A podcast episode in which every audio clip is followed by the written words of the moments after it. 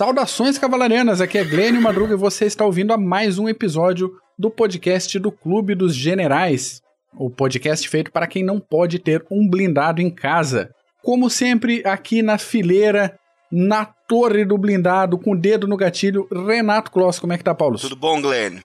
Saudações segianas a você, aos ouvintes e para nosso querido é, convidado de hoje, que você vai apresentar, né? Vamos lá, como convidado, um veterano de CGCast, um cara que estava no, nos primeiros episódios aí, que faz uma falta danada e que a gente vai, vai chamar com mais frequência.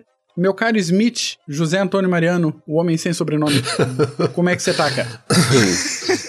o homem sem sobrenome é ótimo. Como é que vocês estão, meus queridos?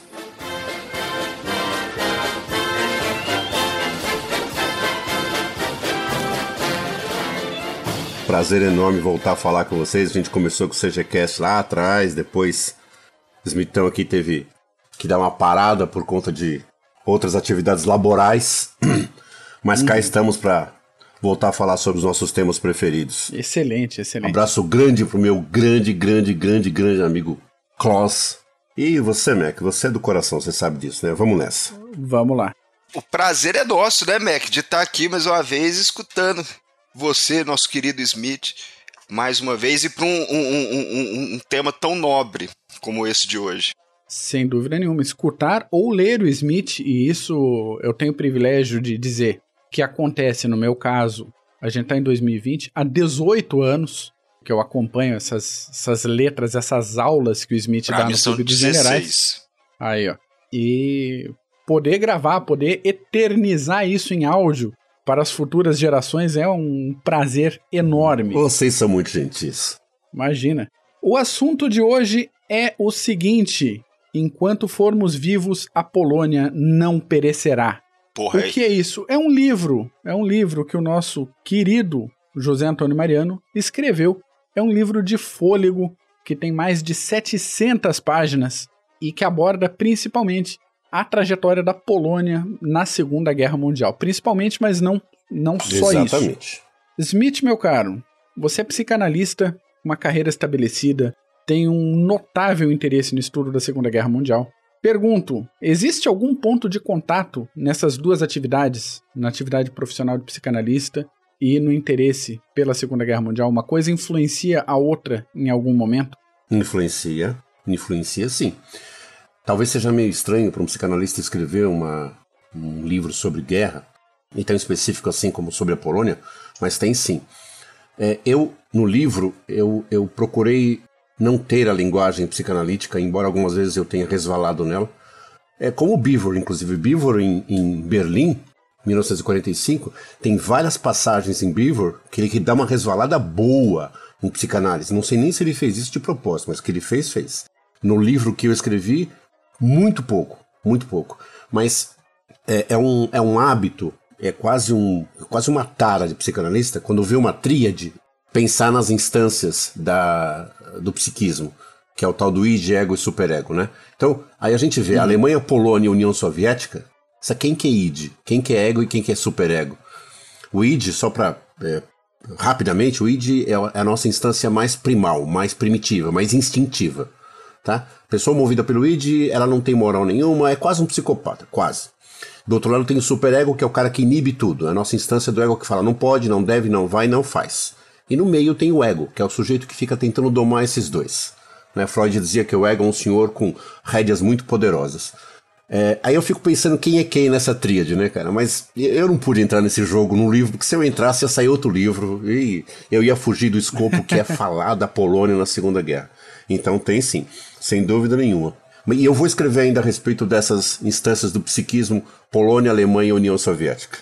Maravilha, maravilha. Dentro das tuas atribuições diárias, dos interesses profissionais, das atividades no Clube dos Generais, como é que surgiu a ideia de escrever esse livro? Como é que surgiu isso na tua cabeça? Vou escrever um livro é, sobre Então, a, a ideia não era nem escrever um livro, a ideia era escrever um artigo. Acho que vocês lembram, aquele que eu escrevi sobre o Geben e o Breslau, foi um artigo extenso, sim, legal, bacana, gostei daquele artigo. E aí eu fui passar pro próximo. E o próximo era a Polônia.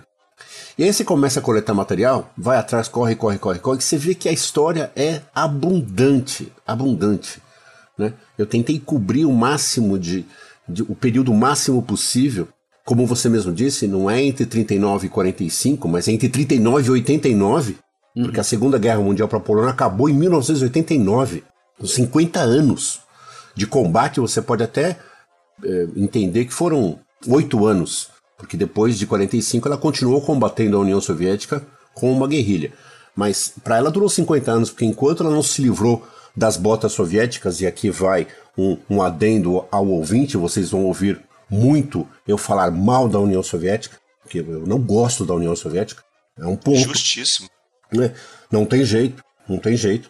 Então, é, é, ela se livrou, ela ficou de 50 anos. Então, quando eu comecei a escrever, que era para ser um artigo, é, o material começou a, a, vir muito abundante, muito, muito, muito, muito. Então começou a criar volume, começou a criar é, é, extensão. Você, por exemplo, só o Levante de Varsóvia, eu, eu, ia passar pelo Levante de Varsóvia, eu só ia falar, o Levante de Varsóvia aconteceu em ponto.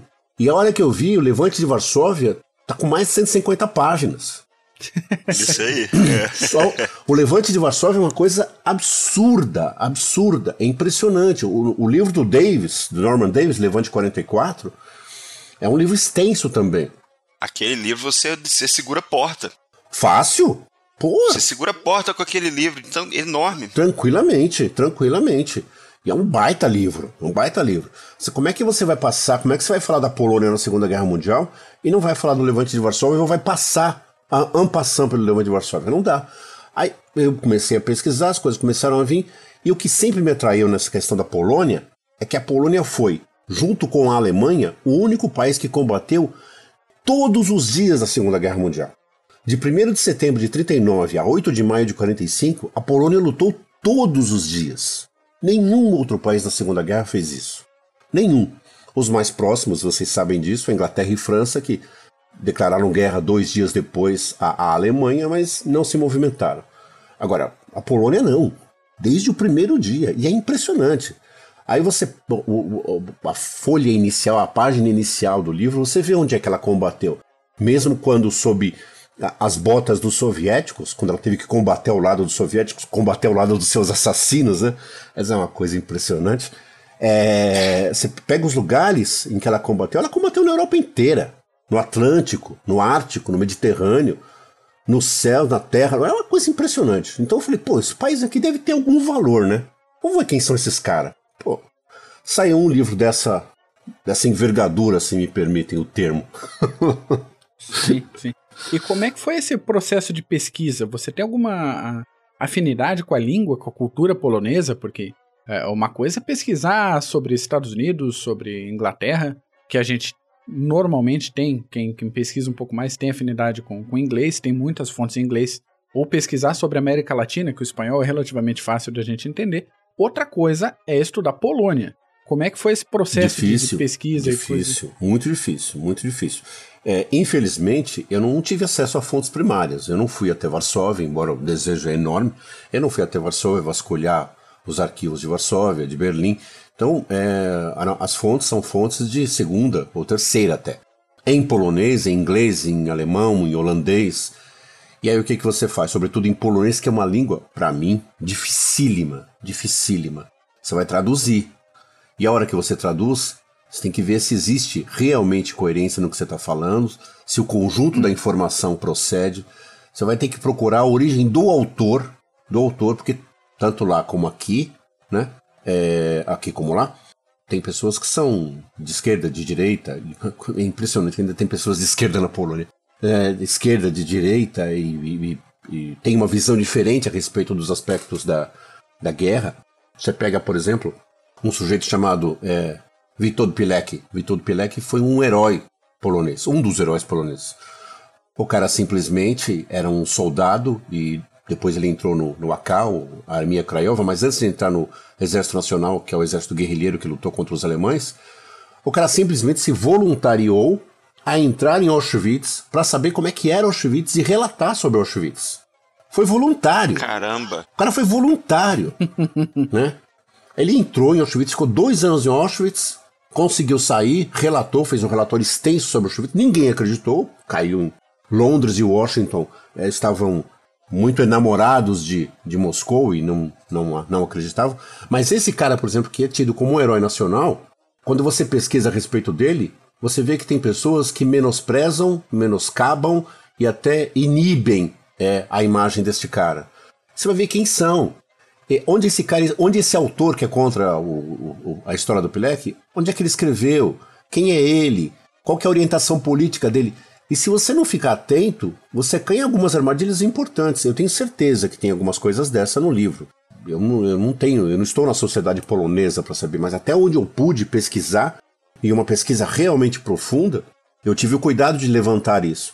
Então, nessa, nessa questão do Vitor Pilek, por exemplo, se você escreve num jornal, se o cara escreve num jornal, é, Polska, se não me engano, que tem uma tendência socialista, então o cara detona Pilek. Diz que o que ele fez foi bobagem, não é nada disso, e que os soviéticos estavam certos ao denigrir a imagem dele. Aí você vai para um outro jornal, que é um jornal um pouco mais de direita, que está mais voltado para a história do, do Exército Nacional Guerrilheiro, o Armia Krajova, onde todo mundo faz loas ao, ao Pilek e, e, e, realmente dá a ele a, a importância que ele teve na história da Polônia todos esses cuidados eles precisam ser muito claros, porque, de novo, se cair uma armadilha é muito fácil. A língua polonesa é muito difícil. Muito difícil. Então, se você colocar um, um S a mais, um Z a mais, você acha que está falando de alguém, você está falando de um lugar. né? É difícil, cara. Você tem que tomar muito cuidado. Muito cuidado.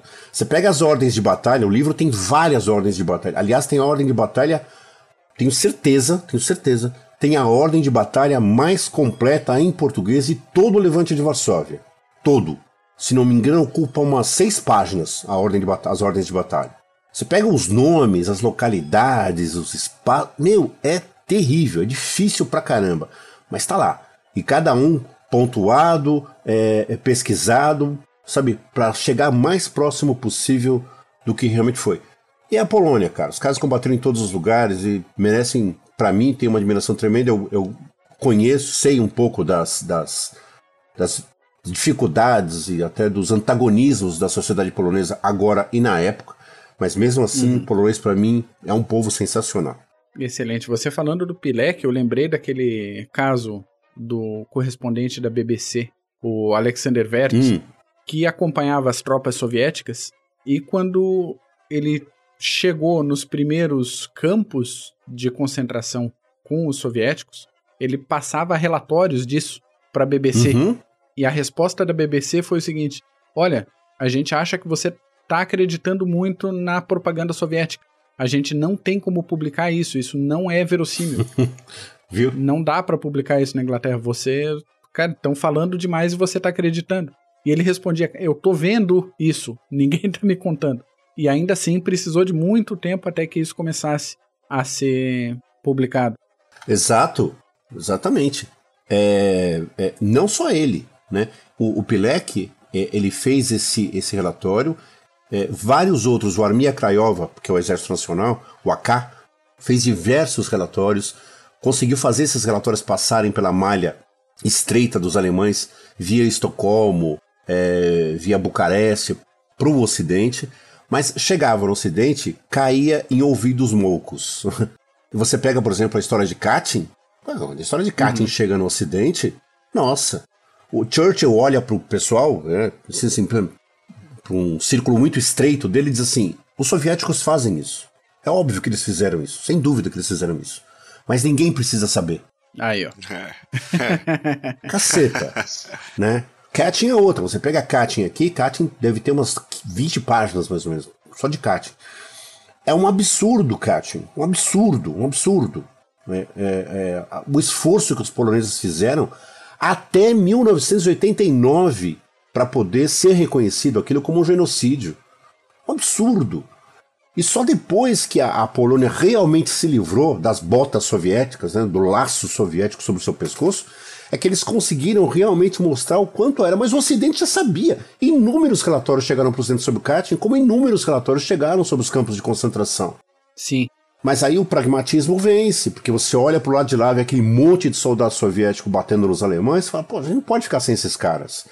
Né? Nós sabemos quem são. Mas a contemporização fez com que a Polônia, por exemplo, perdesse 114 mil quilômetros quadrados de território.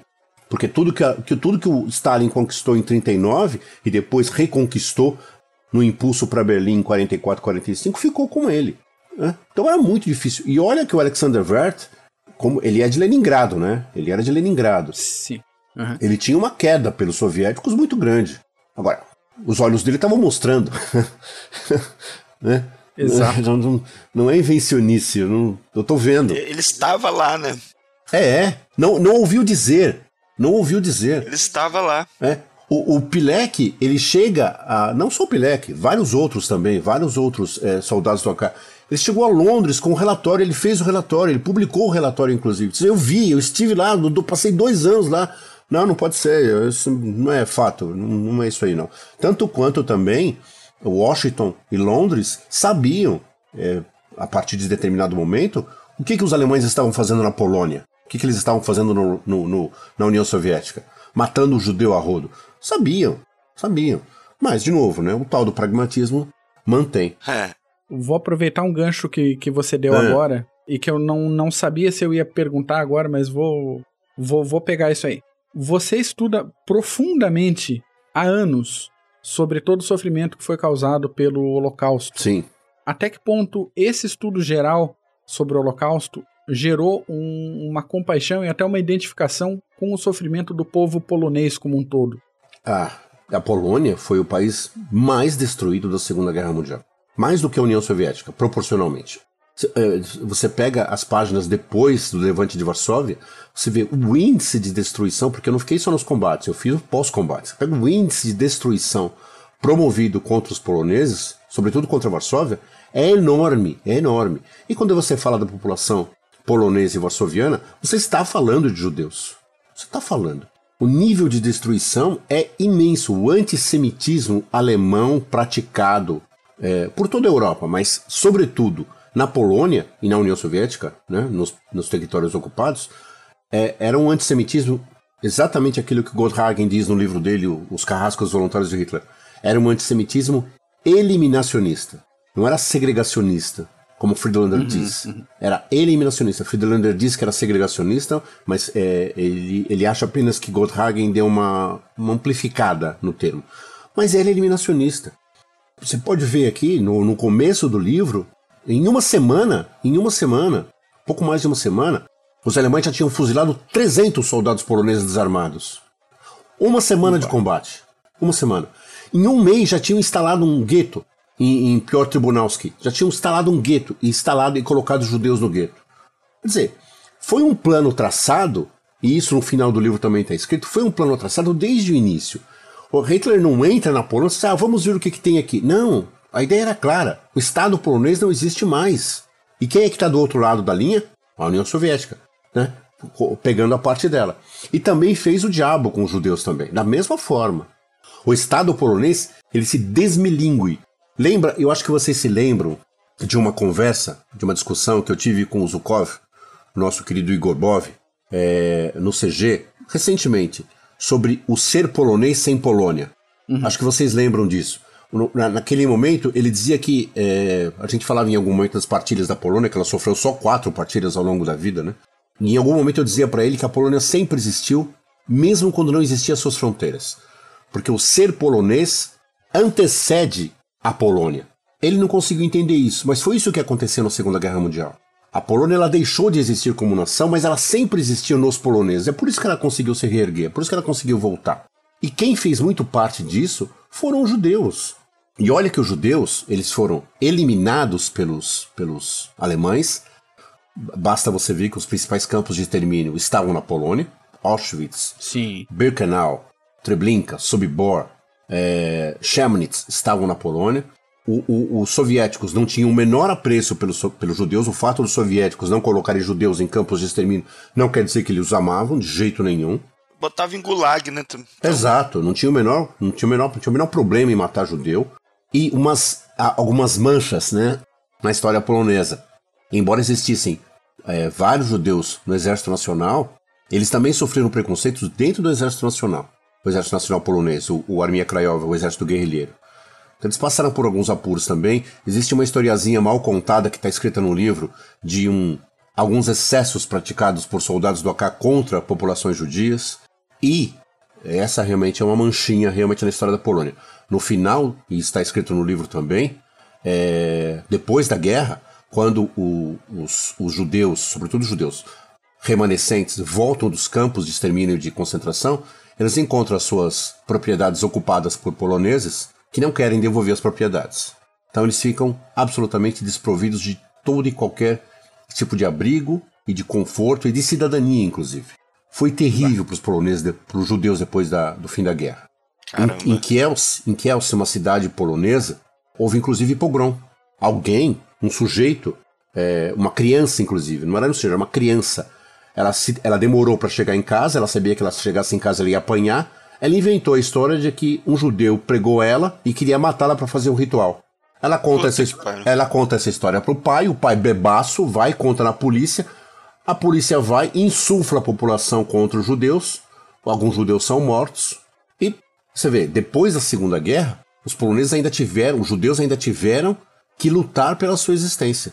Então existe um antissemitismo no final da guerra, um antissemitismo polonês, que aliás até hoje permeia um pouquinho a sociedade polonesa, embora os poloneses odeiem falar disto.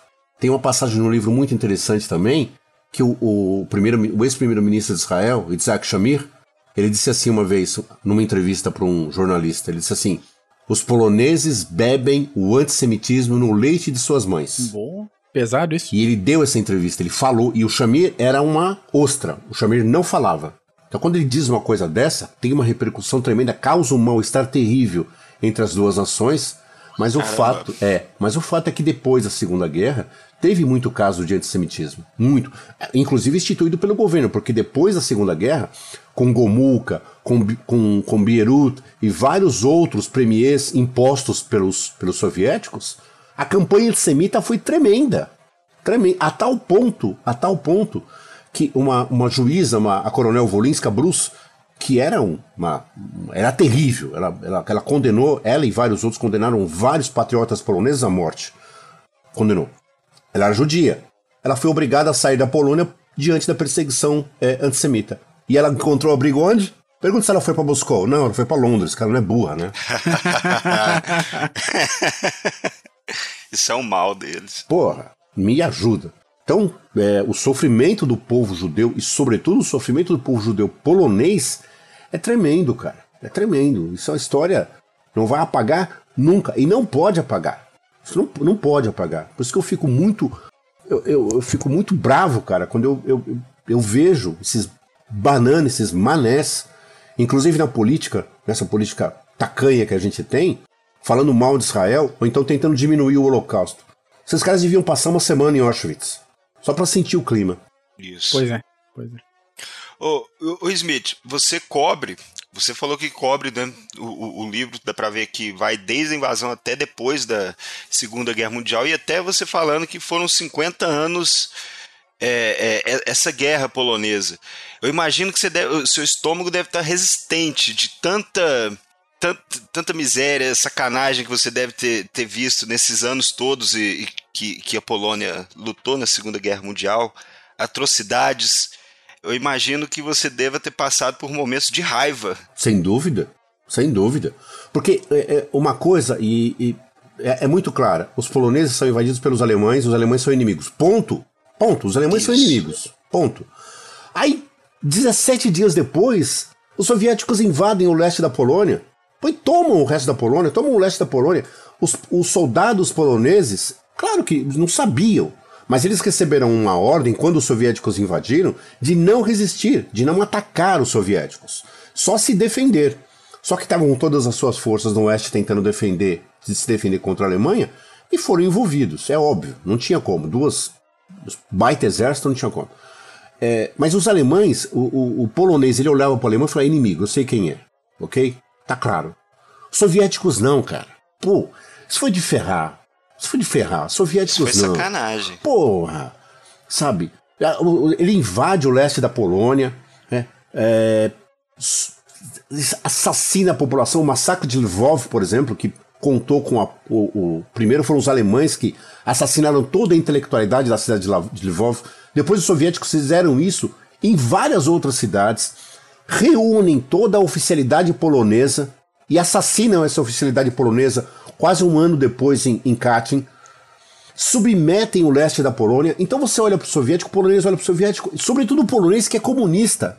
Porque é, é, vários cidadãos poloneses, comunistas, queriam simplesmente que a Polônia se tornasse uma república soviética. Caramba! Né? Então, o cidadão normal, o cidadão normal, porque, desculpa, comunista tem um pouquinho de doença mental, mas ok. É, o cidadão normal olha para isso e fala assim: pô, o alemão eu sei que é meu inimigo. Ok, eu vou combater, eu sei quem é.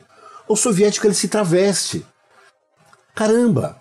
Foi inúmeros casos de conluio, mas inúmeros casos de conluio entre a Gestapo e o NKVD. Inúmeros casos.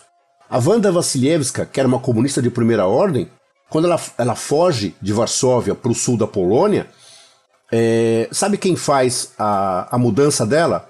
A Gestapo. A Gestapo faz a mudança dela em acordo com o NKVD ela passa tranquilamente pelas linhas em direção à União Soviética.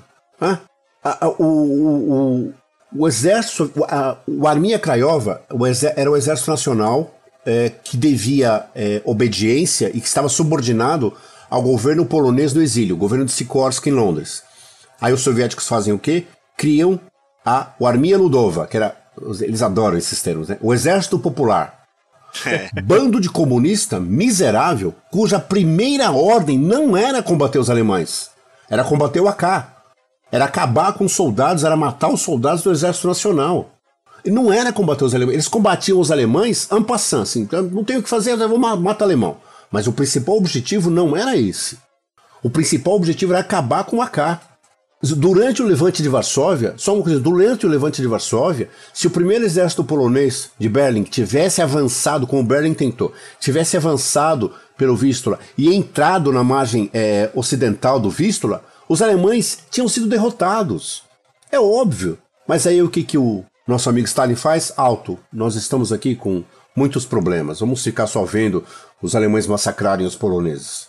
Era isso que eu ia, era isso que eu ia falar, né? É. Que é, eles ficaram no Vístula, né? Não atravessaram, deixaram não, os.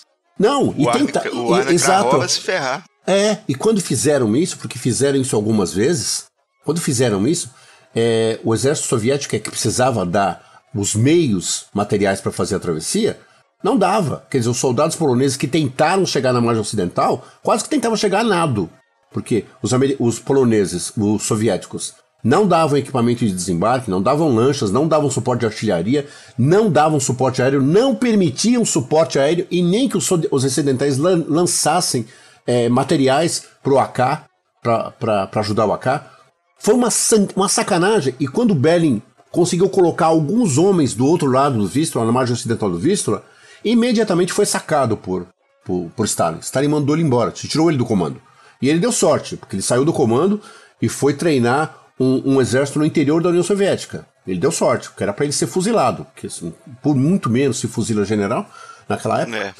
Ele foi para lá. Aí eh, eles colocaram, Stalin colocou um outro general, Poplavsky, que até tinha algumas competências militares, mas de qualquer forma o exército, o, o Akas foi destruído, foi sacaneado.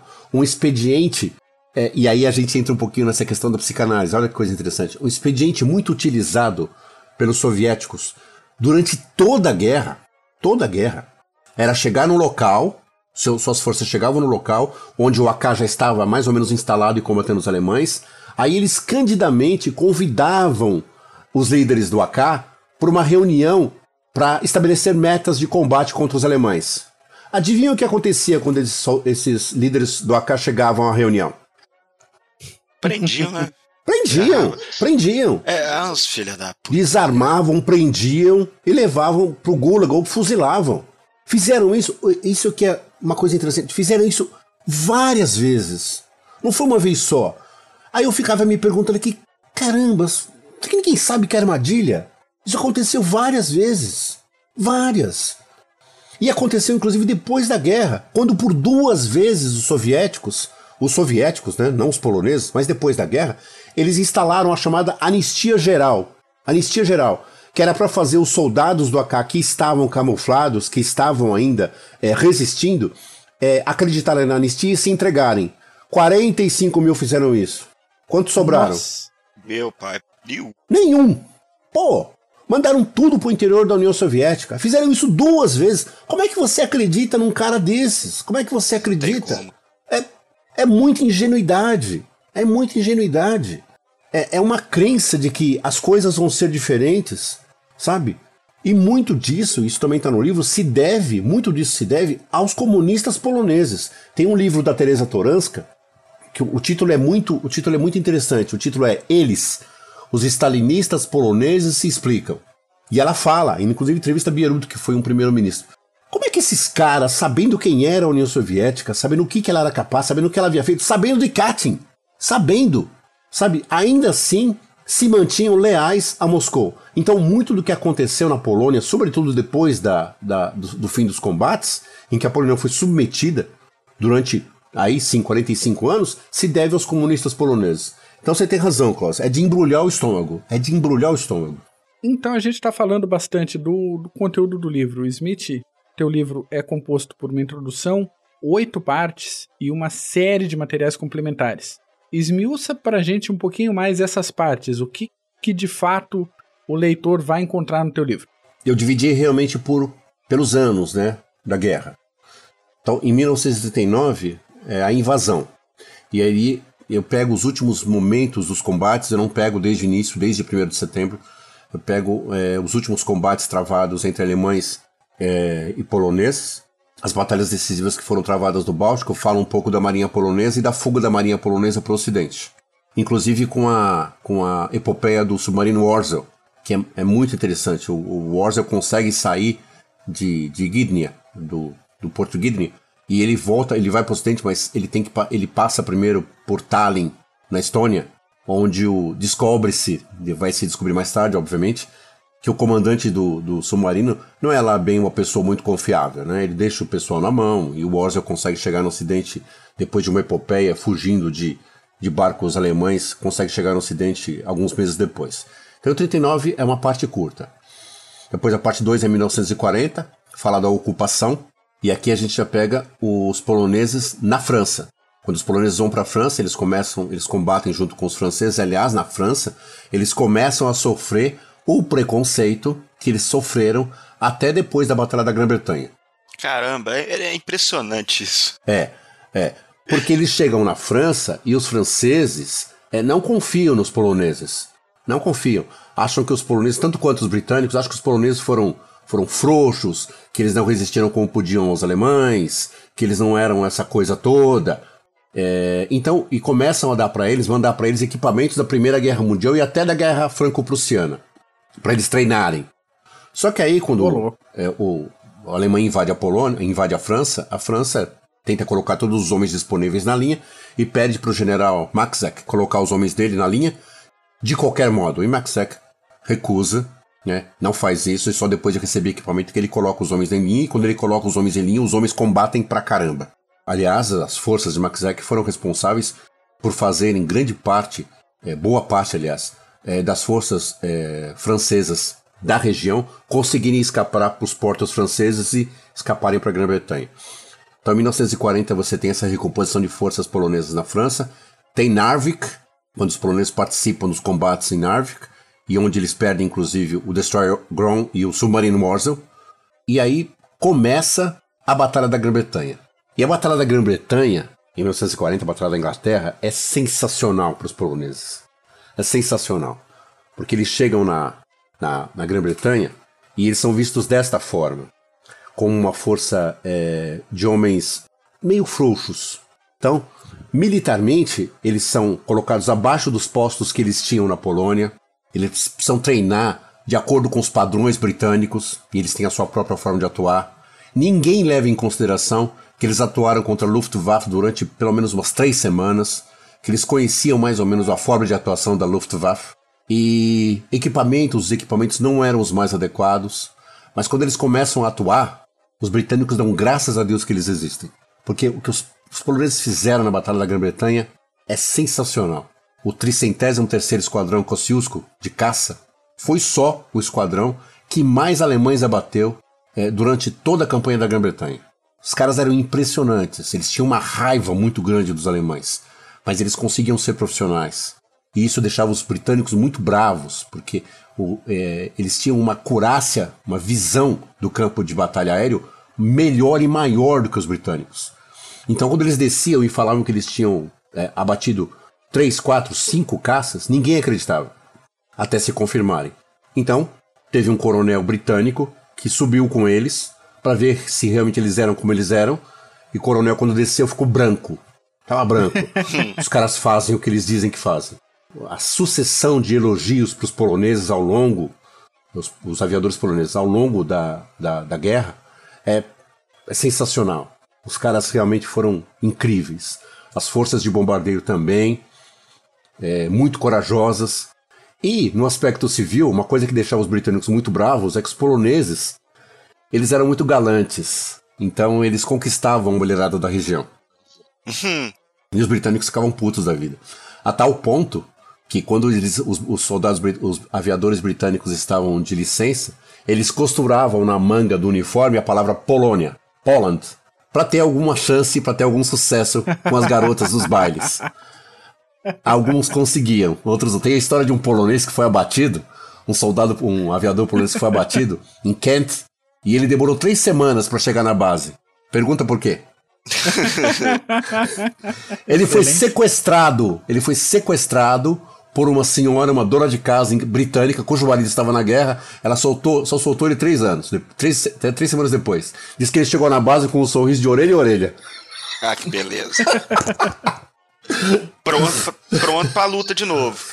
Aí nós temos depois 1941, ação, onde a gente eu começo a falar do, das forças especiais polonesas, os Sichosiemny, que é, é, a força GROM das forças polonesas uhum. hoje, as forças especiais polonesas hoje é, herdaram as tradições da, das forças Sichosiemny, eles eram lançados de paraquedas nas, na Polônia, em outros lugares também.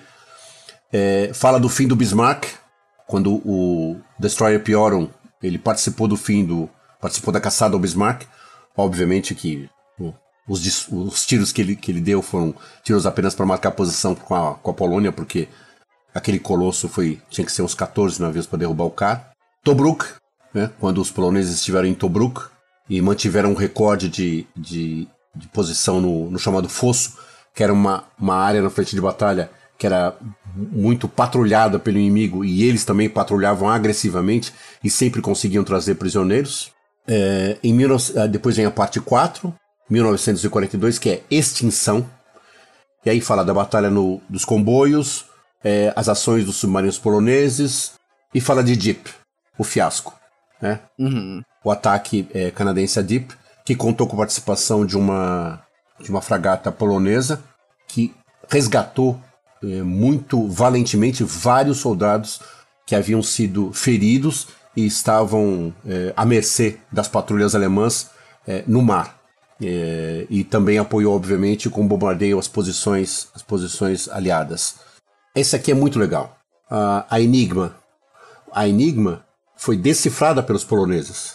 Três matemáticos poloneses decifraram a máquina Enigma. Então, muito da vitória dos aliados na Segunda Guerra se deve aos poloneses. Sensacional, sensacional. O John Keegan, o John Keegan, no livro Inteligência da Guerra, ele fala que a decifração de Enigma, sem o concurso de computadores, foi o maior exercício matemático da história. Sem dúvida. Os caras foram espetaculares, eles decifraram a máquina, colocaram os aliados na frente. Depois vem a parte 5, que é 1943, que chama-se Insurreição, e aqui entra Katyn, nós já sabemos como é que tudo aconteceu.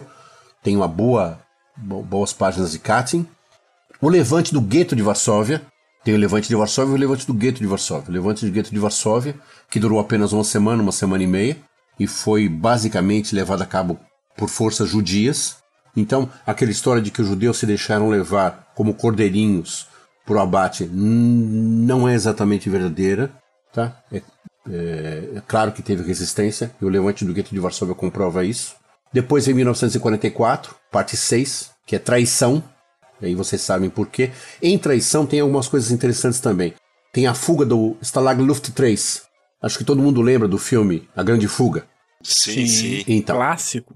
Foram seis polonesas que participaram daquela fuga. É, eu, eu, tenho, eu, eu coloco o quadro de todos os participantes, todos que fugiram, e obviamente com destaque para os poloneses. E é, eles conseguiram, mas todos eles foram mortos. Depois tem Monte Cassino, quando o Anders captura a posição de Monte Cassino. Isso é uma batalha e tanto. Aqui entra uma coisa que é muito interessante também e que provoca muita controvérsia entre os poloneses, que é o general Okulik.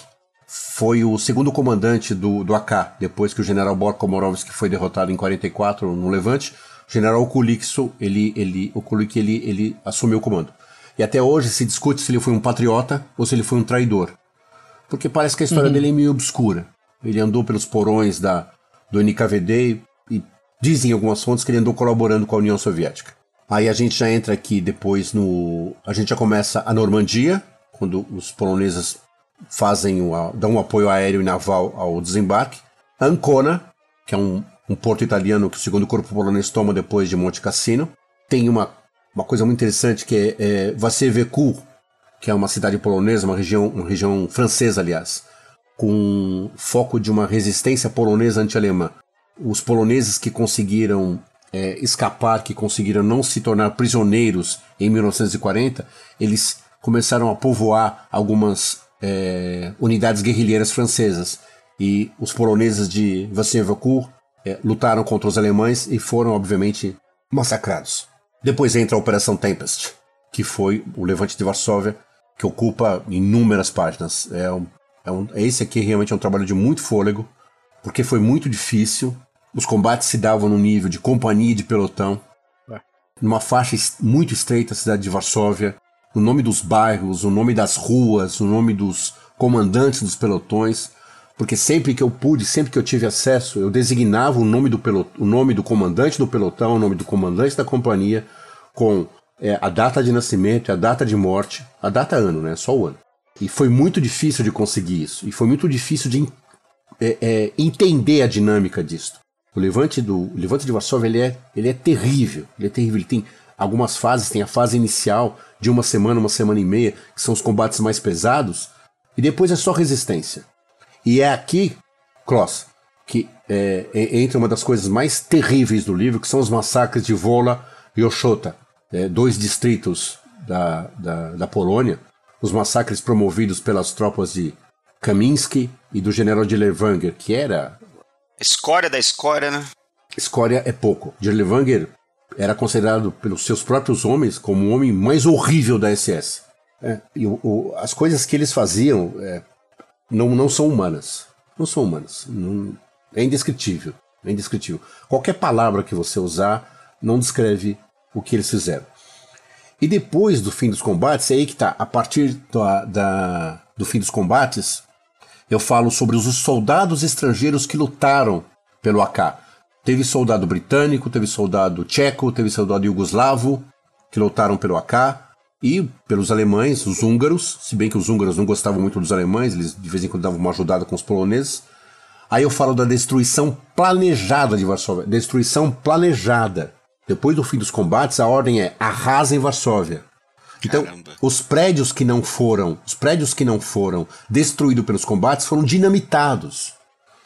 Prédios que claramente podiam ser recuperados foram dinamitados, foram colocados abaixo, porque desde 1936 já estava prevista a destruição de Varsóvia. Isso não foi algo é, é, no afã dos combates, não foi um, uma, uma ação premeditada de vingança, foi só uma ação premeditada. O plano Pabst faz isso muito claramente. Deixa isso muito claro. É, Varsóvia era para ser apenas uma estação de trânsito entre as forças do Ocidente e as forças do Leste para a Alemanha. E depois do fim da guerra, talvez fosse um lago, como ele imaginou, como Hitler imaginou para Moscou.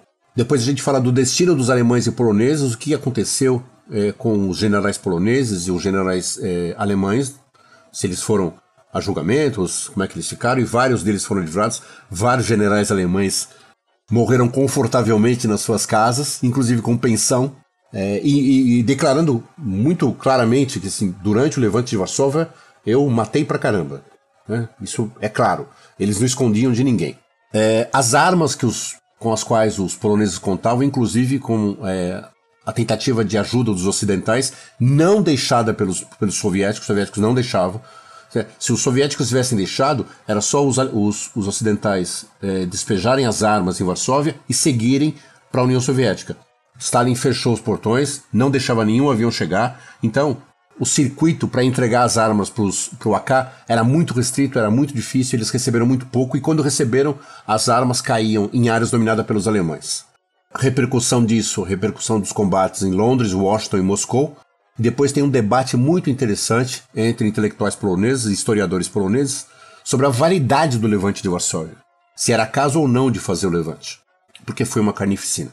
Aí a gente volta um pouquinho para a Normandia, fala sobre a, as operações da primeira divisão polonesa blindada em Falaise, no Monte Ormel, que foi uma operação que é, cercou é, um bom conjunto de tropas alemães é, no Bolsão de Falaise. A gente volta um pouquinho depois para a União Soviética, para a Força Polonesa Aérea Soviética, e mais adiante para Market Garden, a Operação Market Garden, e a participação dos poloneses em Market Garden. A participação dos poloneses em Market Garden foi tremenda. Eles foram jogados num fogo tremendo, são jogados num fogo horrível. Os planos que Sosabowski havia feito para lançar seus homens tiveram que ser refeitos em menos de quatro horas, porque é, o conjunto das ações se desenvolveram de tal forma que não permitiam o lançamento das tropas. As tropas foram lançadas num caldeirão fervente terrível, as perdas foram enormes, e depois disso, os britânicos, sobretudo Churchill e Montgomery e Frederick, quiseram colocar a conta do fracasso de Market Garden na folha de serviços do Sosabowski. Ah, aí é sacanagem mesmo. Aí é...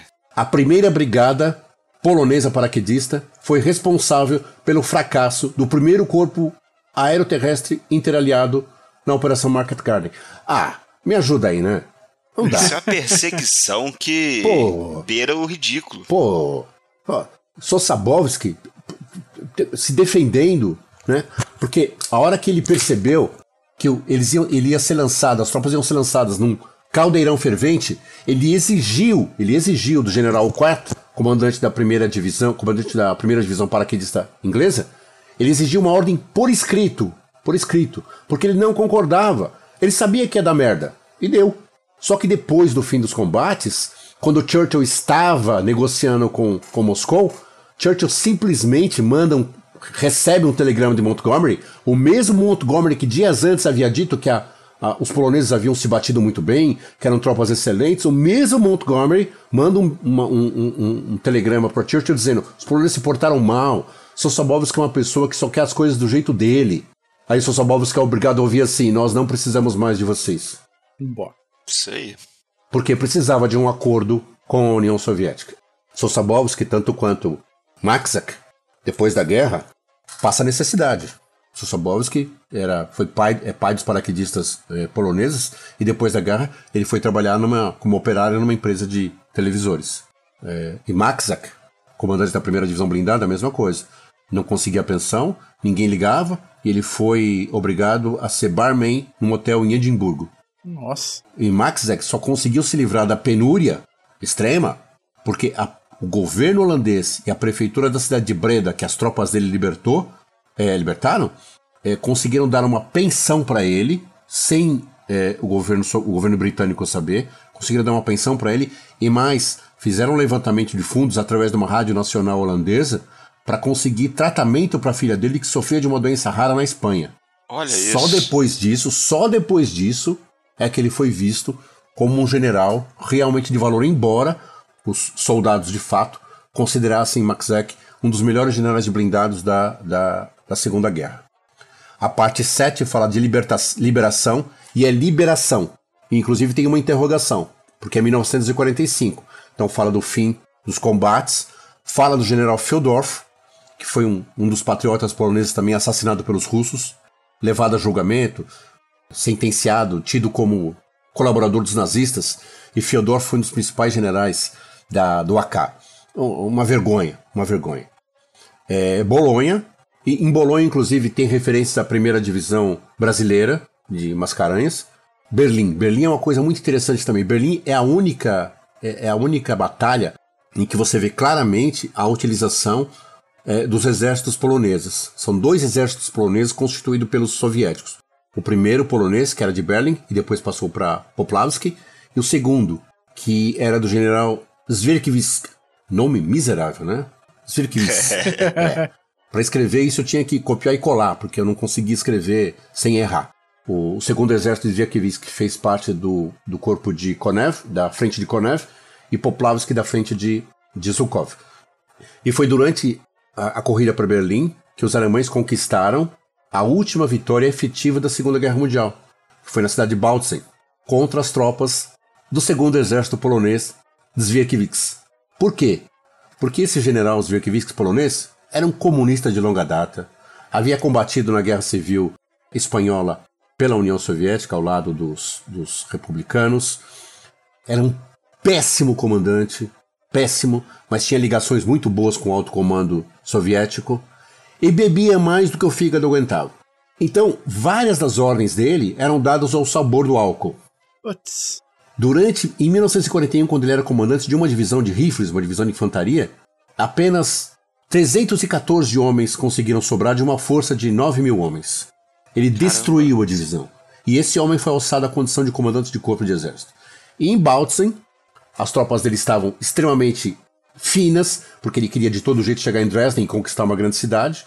Não deu pelota porque aconteceu em Bautzen, os alemães trucidaram as tropas dele, a tal ponto que Konev teve que mandar o seu chefe de Estado-Maior para assumir o comando do segundo, do, do segundo exército polonês e afastá-lo, mas afastá-lo de uma forma muito sutil para que ninguém percebesse. E isso é que é de ferrar. A grande vingança, o grande desdém dos soviéticos com os poloneses. Esse general, safado, incompetente, doente, foi alçado a figura de enorme, foi alçado a figura de grande general depois da guerra. Os soviéticos fizeram uma grande campanha de propaganda dele. No livro está relatado, inclusive, todos os monumentos que foram erguidos a ele. Diversos, em várias cidades. Os poloneses que sabiam quem ele era tiveram que engolir a figura de um general incompetente e inepto, quase um sarcasmo dos soviéticos em relação à Polônia. Terrível, terrível. É claro que depois que a União Soviética foi embora, que ela ruiu graças ao bom Deus, é, todos os monumentos em nome dele foram destruídos. Mas até lá, esse general ele foi morto pelos ucranianos em 1947. Fizeram um favor. Mas para você ver, né? O assinte que os soviéticos fizeram com, com os poloneses. Depois tem Praga, foi a última ofensiva que os poloneses também participaram. O destino dos generais poloneses. E aí a gente chega na última parte, que é a parte 8, 1946. Insubmissão, que fala da segunda ocupação polonesa, fala da resistência dos soldados do AK contra o, o soviético, já não era mais AK, várias outras organizações. Fala sobre Pilek, né, porque ele foi assassinado pelos. foi julgado e assassinado pelos soviéticos esse tempo. E aí fala um pouquinho do antissemitismo polonês, que é, eu pego uma, uma, uma, uma, entrada de, do livro da Hannah Arendt, Eichmann, em Jerusalém, que é muito interessante, onde fala dos poloneses e fala dos judeus e fala do antissemitismo polonês, para chegar em 89, quando a Polônia realmente se liberta dos, dos soviéticos. O livro é esse. Excelente, excelente. É uma obra sensacional, meu caro Smith. Uma última perguntinha para a gente encerrar. Hum. Esse livro é direcionado para que tipo de público? E daí eu sigo, né? Complemento. É necessário ou desejável algum conhecimento prévio sobre a Segunda Guerra Mundial? É, infelizmente mais é. profunda. É sim. Ou algum é cuidado sim. especial, de repente, para aproveitar a leitura? É. É, no sentido assim, alguém pode se impactar com alguns trechos? Como é que funciona? Para quem que é esse livro? É, esse, esse livro não é para iniciante. Né? Se você quiser, por exemplo, saber ah, como é que foi a Segunda Guerra Mundial, como é que foi a Polônia na Segunda Guerra Mundial, se você não tiver um conhecimento um pouquinho prévio do que foi a Segunda Guerra Mundial, é, talvez algumas coisas passem batido, talvez algumas coisas não vá entender, tá? é, eu, eu admito que em vários momentos a leitura chega a ser maçante. Porque em vários momentos é, eu tenho que falar do desenvolvimento dos combates e aquele coisa, é, a companhia X e a divisão tal entrou pelo flanco. Etc. Então, precisa conhecer um pouquinho também desses aspectos, um pouquinho de tática. Então, não, não, não é para leigo, infelizmente. É, e, uhum. e, quando eu comecei a escrever, eu já sabia disso. Tá? Então não é um livro que, por exemplo, vai estar na prateleira, se alguém comprar, obviamente, não vai estar na prateleira de alguém que não tenha um conhecimento prévio um pouquinho da Segunda Guerra Mundial. Agora, tem trechos muito interessantes. Tem trechos muito interessantes. Né, que vai independer de você conhecer ou não. É, mas você precisa ter paciência. Precisa ter paciência. Por exemplo, volto né, na questão do Levante de Varsóvia. São 150 páginas de informação pesada, densa, complexa. Você pega as ordens de batalha, tem as ordens de batalha dos poloneses, mas tem as ordens de batalha também dos alemães, tá? E, e não dava o tempo inteiro para você falar, para colocar assim, as tropas SS. As tropas SS eram tropas do Partido Nazista, não dava, não dava, uhum, tá? Uhum. É, por isso que eu acho que a pessoa que vai ler, ela precisa saber mais ou menos o que, que eram as SS. Às vezes também vai se encher um pouquinho o saco, porque ao invés de eu colocar, ao invés de eu colocar a referência e fazer o sujeito ir até o final do livro para buscar a fonte da referência, eu cito a referência no corpo do texto. Então, John Kagan em A Inteligência da Guerra fala X. Já é rápido, sabe, já resolve, já para mim, é, eu gostaria que fosse assim em outros livros, eu achei que dessa forma pudesse é, mais ajudar do que fazer o cara perder o ritmo do texto. Então, várias vezes vai ser um pouquinho sacoso, mas várias vezes eu acho que vai agradar pra caramba. Eu, eu aposto no livro. Com certeza, com certeza. Um, um, uma coisa é que a gente percebe é que onde tinha um soldado alemão na Segunda Guerra Mundial, tinha um polonês para matar ele. Excelente observação. Eu tava pensando nisso hoje. Exatamente, exatamente. Onde tinha um soldado alemão, poderia ter certeza que tinha um polonês ali de um jeito ou de outro para ferrar ele. Em algum momento aqui, no Levante de Varsóvia, tem um dado, eu não vou conseguir alcançar ele aqui, mas tem um dado é, emitido pelo, pelo nono exército alemão da área, que era o comando da, o comando da área, que dizia exatamente isso. Quer dizer, o, o índice de morte dos alemães diariamente é, era um pouco, no Levante de Varsóvia, era um pouco maior do que o comum, porque obviamente estavam em combate. Mas o Varsóvia, Varsóvia, Cracóvia, Radom, Kiels, eram cidades perigosas para os alemães. Perigosas. A, a Operação Heads, que foi uma operação desencadeada pelo serviço é, secreto do, do AK, o KEDIV, eles instituíram um, esse serviço secreto e esse serviço tinha por, por missão matar colaboradores e oficiais alemães. Quando os alemães, e os alemães tentando contra-atacar, obviamente, quando os alemães sabiam que alguém estava sendo alvo, eles sacavam o cara da área. Eles tiravam o cara da área. O general Kutcheira não conseguiu sair antes, o AK matou antes. Mas vários outros oficiais conseguiram sair. Alguns escaparam depois de dois ou três atentados. Conseguiram escapar. Nossa. Né?